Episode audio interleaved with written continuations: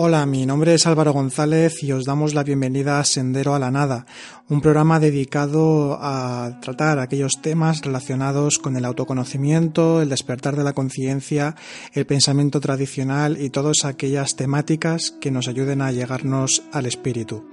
Hoy quisiera hablar de un tema que son varios en uno, pero al fin y al cabo van en la misma dirección, y es el relacionado con la, renuncia a los frutos de la acción, eh, la búsqueda de, resultados o el deseo de resultados en el trabajo interior y la frustración por no tenerlos. Algunos aspectos eh, que quiero tratar es sobre, sobre esto. Y bueno, sin más voy a, voy a entrar en el tema. Y una de las primeras cosas que, podemos ver, sobre todo en la actualidad, eh, posiblemente en otras épocas anteriores, aunque los dogmas quizá fuesen más rígidos hasta cierto punto, eh, las personas de alguna manera siempre han eh, percibido o han recreado de forma más consciente o subconscientemente eh, una manera de espiritualidad adaptada a su propia psicología. Esto lo hacemos pues por diferentes motivos, una por comodidad psicológica, otra por pereza, aunque van relacionadas esa comodidad psicológica y la pereza, eh, también puede ser sencillamente por, por ignorancia, ¿no? Por, por, no tener una visión clara de lo que es lo, espiritual y entonces desde lo que nosotros conocemos, desde los conceptos que tenemos de, de las cosas, pues entonces eh, recreamos a partir de esos conceptos eh, pues nuevos conceptos sobre lo espiritual que distan de la realidad, que, de la enseñanza de la que estamos aprendiendo, pueden ser por muchos motivos, ¿no? Pero hay una frase que quisiera leer, una frase muy breve, que viene de, un, de uno de los eh, metropolitanos, uno de los eh, obispos de, de, la, de la Iglesia Ortodoxa, que me ha parecido muy interesante para poder comenzar a abordar este tema del que quiero hablar. Y es que dice, dice lo siguiente, seguramente que estéis escuchando ahora la página que estoy buscando, eh, es un metropolitano, un teólogo ortodoxo, eh, Filareto de Moscú, que dice lo siguiente, ninguno de los misterios de la más secreta sabiduría de Dios debe parecernos ajeno o totalmente trascendente, sino con toda humildad debemos adaptar nuestro espíritu a la contemplación de las cosas divinas. Es decir, lo que nos está diciendo es que somos nosotros los que tenemos que adaptarnos a, las cuestiones del espíritu y no adaptar lo espiritual a nuestras propias cuestiones, a eh, nuestros propios aspectos psicológicos. ¿Y esto qué significa? Pues eh, se puede abordar desde diferentes ámbitos. Eh, por ejemplo, uno de ellos es el creer que nosotros somos los que, los que vamos a conseguir el éxito espiritual, si es que existe algo así como, como el éxito, eh, los, que los que nosotros trabajamos realmente, los que nosotros damos todos los pasos, los que tenemos las experiencias y, los merecedores de ellas y de la iniciación y todo ese tipo de, cosas. Eh, creemos que nosotros somos los, al fin y al cabo, el centro de, todas, de, toda esa búsqueda espiritual y de, y de toda consecución eh, dentro de, lo espiritual.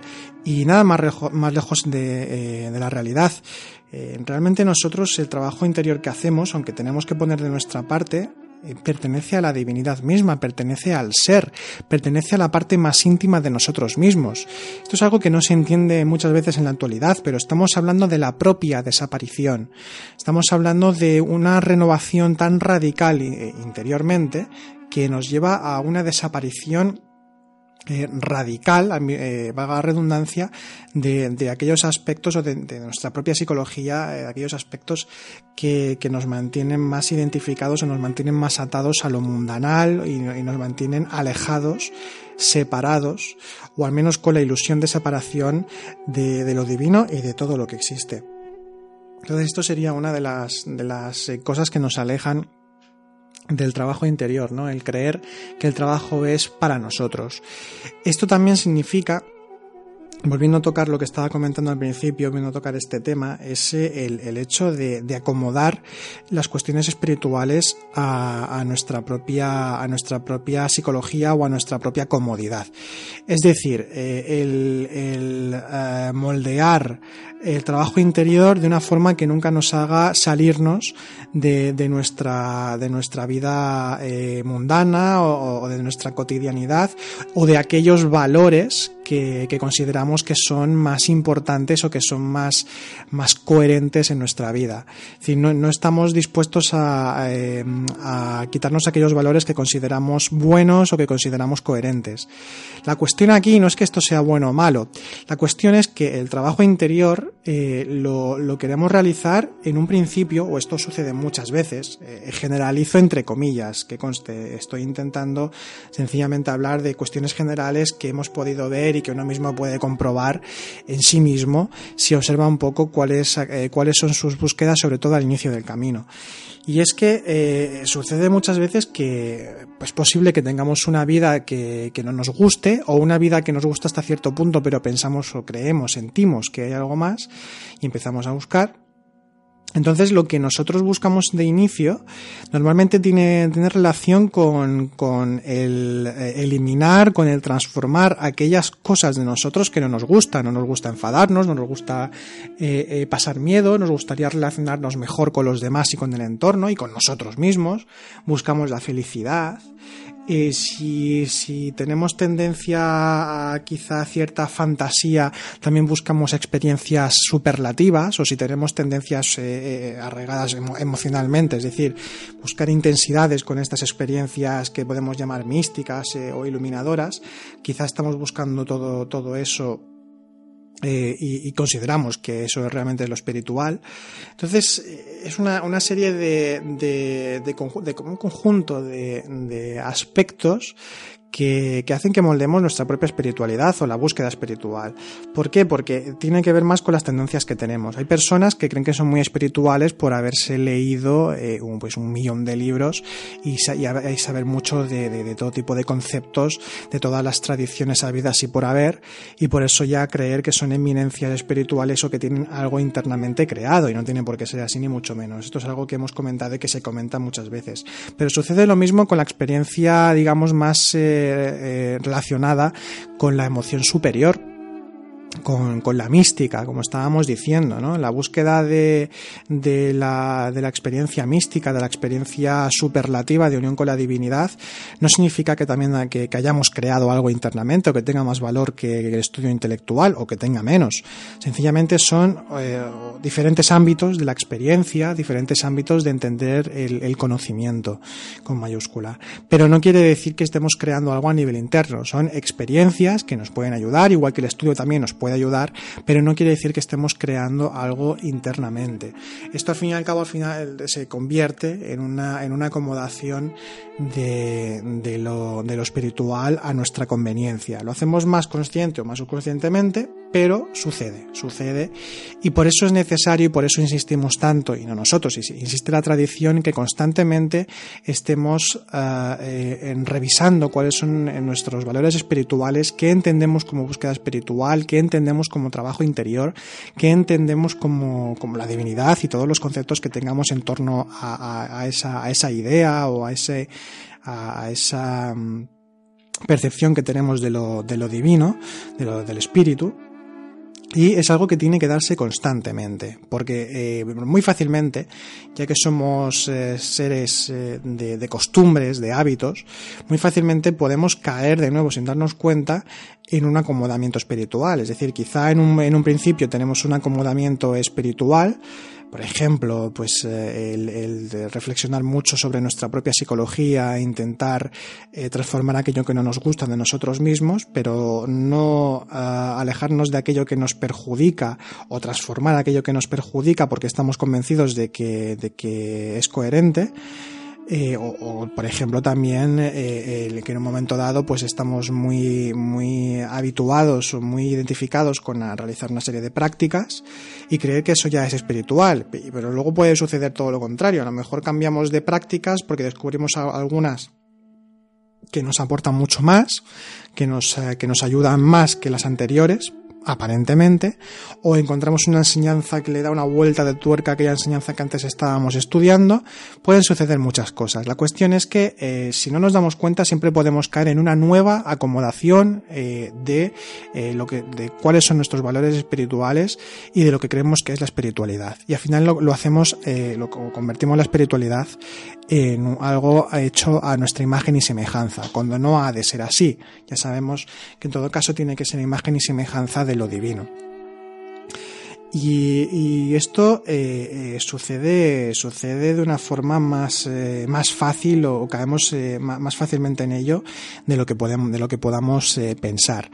la tendencia al dogmatismo, la tendencia a la, pereza mental, la tendencia al dinamismo cuando se pasa, incluso cuando pasan muchos años en el trabajo interior, eh, si, si, caemos en el error de creer que estamos en lo correcto porque ya ha habido una trayectoria que nos ha ayudado a cambiar, que nos ha ayudado a comprender, que nos ha ayudado a, a, poder eh, relacionarnos de una forma coherente con los demás y el entorno, cuando hay una apertura eh, X, podemos también creer, aunque llevemos 20 años en el autoconocimiento, eh, eh, que estamos ya eh, en, una, en una dinámica, una buena dinámica espiritual y creer que estamos despiertos o que nuestro grado de despertar es muy elevado. Y esto de nuevo va a provocar que caigamos en una, en una, en un acomodamiento de lo que es lo espiritual. Y, e incluso en estos casos, sin darnos cuenta, podemos caer en la megalomanía, en creer que somos eh, increíblemente importantes a nivel espiritual, que somos una especie de salvadores de la humanidad incluso. Eh, y, esto que evidentemente es peligroso, no solo para uno mismo, porque se aleja de lo espiritual absolutamente, sino para las personas que pueden llegar a seguirnos o que pueden, o que pueden escucharnos. Entonces esto también puede suceder. Y en líneas generales, eh, pues, eh, pues quería comentar todo, todo esto porque siempre hay peligros. Por eso siempre se dice en la tradición que tenemos que estar en una tensión consciente, no en una tensión que nos provoque o que nos perjudique eh, eh, pues eh, psicológicamente, incluso físicamente, sino que tenemos que estar siempre en una tensión consciente porque no podemos estar seguros de que estemos en el camino correcto. Cuando pensamos que estamos en el camino correcto es que algo no está funcionando. Si somos sinceros con nosotros mismos, nunca sabemos dónde estamos, nunca sabemos qué paso estamos dando, nunca sabemos si, si el camino ahora va hacia la derecha o va hacia la izquierda. Realmente no funciona de esa manera. Generalmente lo que sucede en el trabajo es que eh, nos damos cuenta de que ha habido algún tipo de resultado, algún tipo de cambio interno, en el momento en el que, en el que sucede algo, cualquier circunstancia, y nos damos cuenta de que hemos reaccionado de forma diferente, o cuando de repente tenemos otro nivel de comprensión que nos sorprende a nosotros mismos, que esto es una de las cosas bastante curiosas, por decirlo de alguna forma, del trabajo interior. Eh, la sorpresa de, eh, cómo eh, responde uno hacia ante las circunstancias o ante ciertas cosas, ya sea a nivel externo o interno, la respuesta que uno tiene ante lo que sucede, que es diferente, y nosotros esto no lo esperábamos. Y esto lo quiero entroncar, hablando ya que he comentado un poco sobre los resultados, entroncar sobre el, no apegarse a, los, a los frutos de la acción.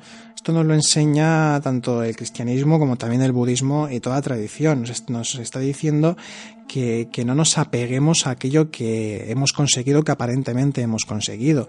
Por una sencilla razón, porque nada nos pertenece. Nosotros estamos buscando el vacío iluminador, estamos buscando la desaparición de nosotros mismos eh, en, pos de, de convertirnos en vehículos espirituales. No quiere decir que esa noción que llamamos yo, eh, que tiene diferentes niveles, eh, niveles de conciencia, niveles de ser. No quiere decir que eso desaparezca en sí mismo, pero sí que desaparecen eh, muchas o muchísimas de las cosas con las que nosotros nos identificamos, con la imagen que tenemos de nosotros mismos, con la percepción que tenemos de la vida en líneas generales. Entonces, el renunciar a los frutos de la acción significa realmente libertad eh, eh, en diferentes sentidos. Una, porque no recreamos una nueva autoimagen con los nuevos resultados aparentemente adquiridos. Y pues de repente no tengo miedo ya, o tengo mucho menos miedo que antes, comprendo mejor a las personas, soy más tolerante. Eh, de repente me es más fácil entrar en estados de mística o consigo muy buenas meditaciones. Todo ese tipo de cosas, aunque puedan ser ciertas, y son ciertas en el momento en el que estamos trabajando internamente de una forma continuada en el tiempo, eh, cuando sucede, eh, cuando vivimos todo, todo eso, lo que, lo que tenemos que tener presente es que del mismo modo que esos resultados se han dado, también se pueden perder. Pueden perderse eh, por el hecho de que de repente haya un olvido del trabajo interior, de, porque lo, lo, conseguido no es que sea algo eterno, algo permanente. hasta cierto punto del trabajo interior o posiblemente, eh, pues depende qué, qué, fuentes se consulten, eh, posiblemente durante todo el trabajo interior, si nosotros no nos movemos, si no tenemos una continuidad de propósito, un compromiso interno firme que nos ayude a tener una continuidad y una, una eh, constancia en el trabajo interior, podemos perder lo conseguido.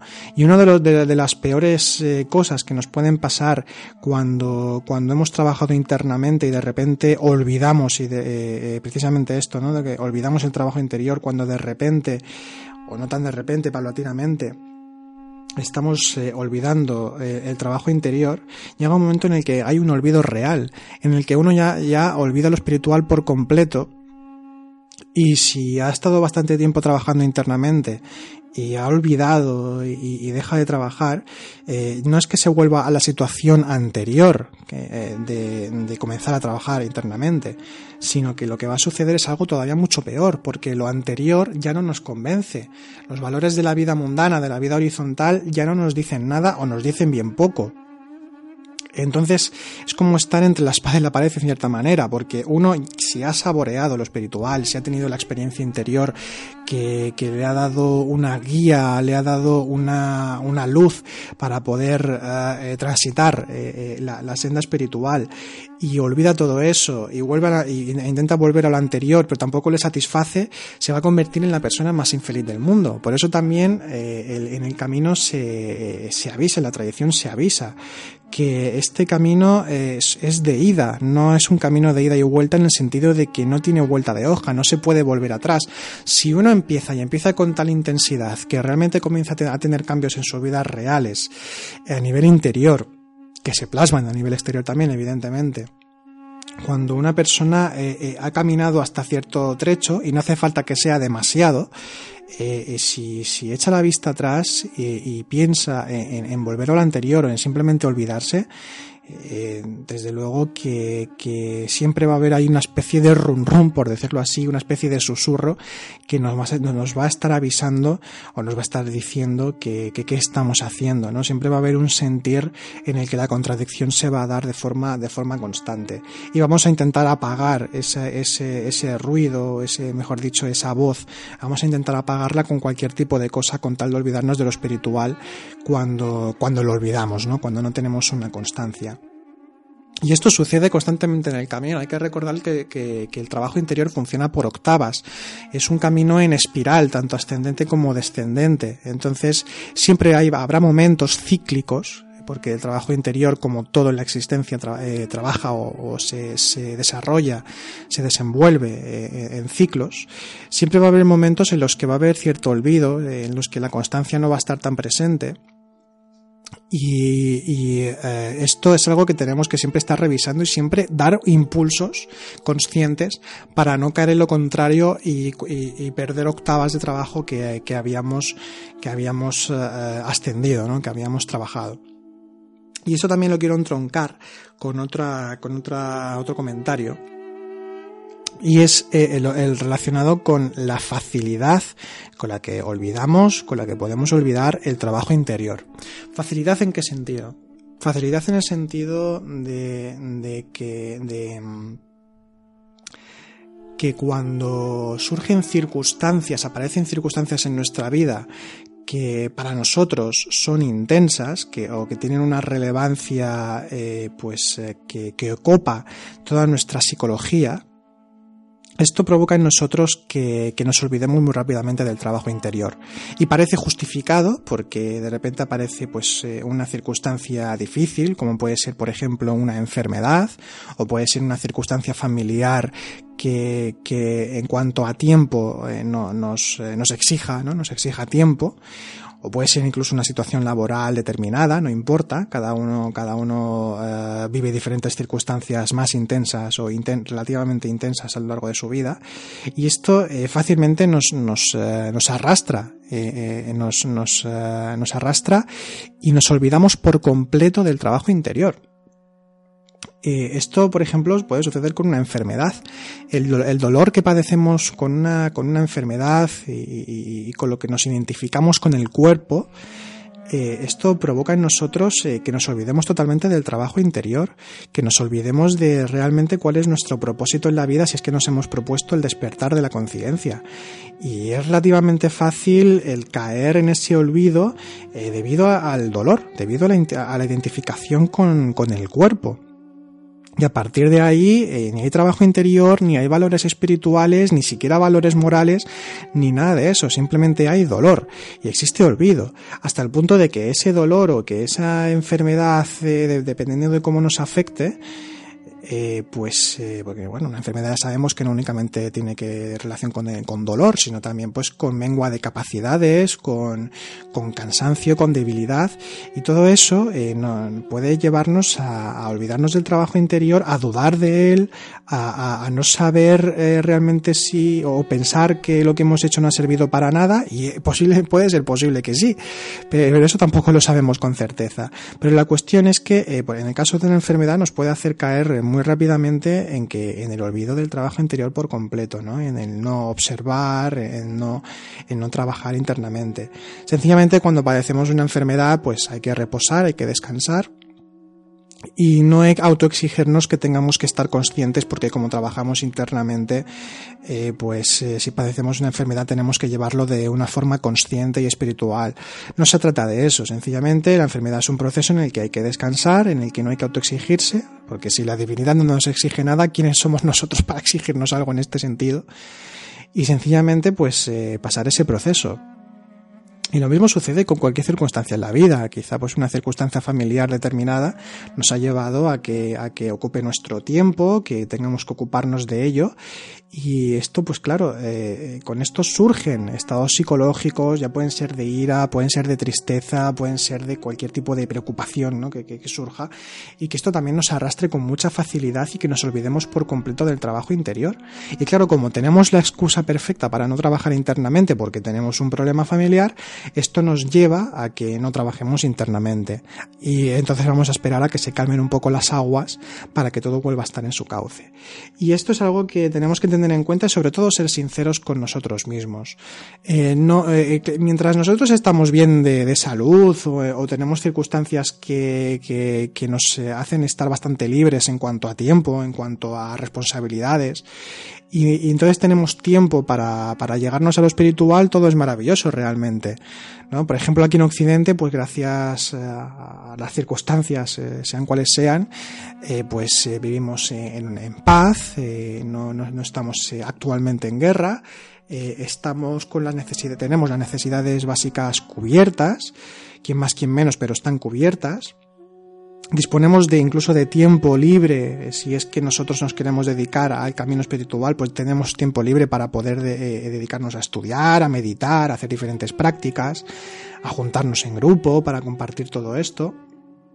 Entonces todo es maravilloso, todo es genial, todo, todo va sobre ruedas, pero solo es necesario que surja, surja alguna de las circunstancias que hemos mencionado, que estamos comentando, para que todo eso desaparezca, ¿no? De repente. Entonces aquí la pregunta es, ¿realmente nuestro trabajo interior es real? ¿Es auténtico? ¿Es genuino? ¿Tenemos realmente compromiso? ¿Tenemos realmente anhelo espiritual? ¿O solamente es un pasatiempo porque todo lo demás, eh, ya sea el deporte, ya sea cualquier tipo de hobby, ya sea el juntarnos en el bar con, las amistades, o ya sea la simple, la, sencilla vida familiar, con hijos, con, familiares, con cuñados, etcétera, etcétera, eh, eh, todo eso a lo mejor no nos satisface y entonces nos satisface un poquito más lo espiritual hasta que nosotros decimos basta? Esto es algo que, que, que tenemos que tener en cuenta. No quiere decir que no sea cierto que, tengan que darse hasta cierto punto, no que no es que tengan que darse, sino que nos ayuden ciertas circunstancias, eh, ciertas, ciertos elementos, nos ayuden a, llegarnos a lo espiritual, ¿no? Si tenemos eh, eh, techo, tenemos comida, tenemos las necesidades básicas cubiertas y, tenemos también tiempo para poder dedicarnos a, a las prácticas, al estudio y demás, pues evidentemente eso ayuda. Y buscar eso es totalmente legítimo. La cuestión es, como decía, cuando surgen circunstancias en las diferentes formas que sean. ¿Cómo estamos de comprometidos con el trabajo interior? ¿De qué manera nos estamos allegando a, todo eso? ¿no? ¿Qué disciplina estamos teniendo? Y es ahí donde realmente podemos ver nuestras carencias espirituales eh, cuando padecemos algún tipo de circunstancia de, de, esta, de diferentes modos, ¿no? Como decíamos, ya sea una enfermedad, ya sea una circunstancia familiar, laboral, no importa. Entonces, eh, aquí eh, también eh, quisiera comentar respecto a esto, que es algo que ya hemos comentado varias veces, pero me gustaría insistir de nuevo en ello, y es en el hecho de, de que nosotros ubicamos lo espiritual en una franja de tiempo e incluso en una franja de espacio, ya sea nuestro templo, hay que podamos acudir, una iglesia, una mezquita, una sinagoga o un templo budista o un lugar que consideramos que tiene relación con lo espiritual, nuestra habitación o aquella habitación que hemos preparado en nuestra casa para poder meditar y estudiar, eh, o ese, esa franja de tiempo de después del trabajo o por la mañana antes de irme a trabajar o antes de irme a estudiar, etcétera, etcétera. Eh, nosotros, nosotros ubicamos lo espiritual entonces muchas veces en lo, eh, en lo temporal y en lo espacial, que es algo normal porque vivimos en, en un mundo regido por los sentidos, ¿no? es decir, por lo, por lo material. Eh, pero tenemos que recordar que aquí estamos hablando de lo inasible, estamos hablando de aquello que, no se puede tocar, de aquello que, que, está presente, que es inmanente y al mismo tiempo trascendente, está en todas partes y no está en ninguna. Es el gran misterio con mayúsculas. Es eh, el Tao, es la divinidad, la unidad es aquello que realmente eh, es aquello a, lo que realmente pertenecemos y lo que realmente somos al mismo tiempo. Individual, individualidades dentro de esa pluralidad eh, de esa y de esa eh, unidad múltiple, perfecta, que, que es lo, lo divino. Entonces, eh, esto está más allá del tiempo y el espacio. Es como, por ejemplo, cuando tocamos el tema de la autoobservación y del aquí y el ahora, no estamos hablando de un aquí, eh, de un aquí eh, espacial y de, y de una hora temporal, estamos hablando del instante eterno, estamos hablando de la dimensión de lo espiritual, que trasciende la materia. Y si trasciende la materia quiere decir que en cualquier momento, independientemente de cómo estemos, en circunstancias, en lo físico, eh, siempre podemos estar ubicados en lo espiritual. Y esto me recuerda a, un relato que, que, es bello, es bonito y que recomiendo, recomendamos, que es eh, eh el relato eh, de viaje de, de un peregrino ruso. o relatos de un peregrino ruso, a veces hay algunas versiones, relatos de un peregrino ruso, que es un relato que está escrito como si fuese una especie de diario, en el cual pues un monje, eh, bueno, no un monje, sino un buscador, un buscador del conocimiento, ahora mismo no recuerdo si luego se convierte en monje o no, pero la cuestión es de una persona que viaja, que es cojo, que tiene dolores desde pequeño además, eh, eh, tiene, tiene diferentes lesiones, surgen diferentes circunstancias, bueno, tiene, pasa hambre, pasa frío, pasa diferentes, diferentes penurias, pero aún así él siempre está orando con la oración del corazón, el famoso Kyrie eleison de, del, sobre todo se, eh, reza, se ora en la tradición ortodoxa, ¿no? Eh, siempre está eh, pronunciando, siempre está orando en la oración del corazón todo el tiempo, siempre está estudiando en la filocalia este, este personaje de, de estos relatos y nunca se olvida de lo espiritual, siempre está transitando el espíritu.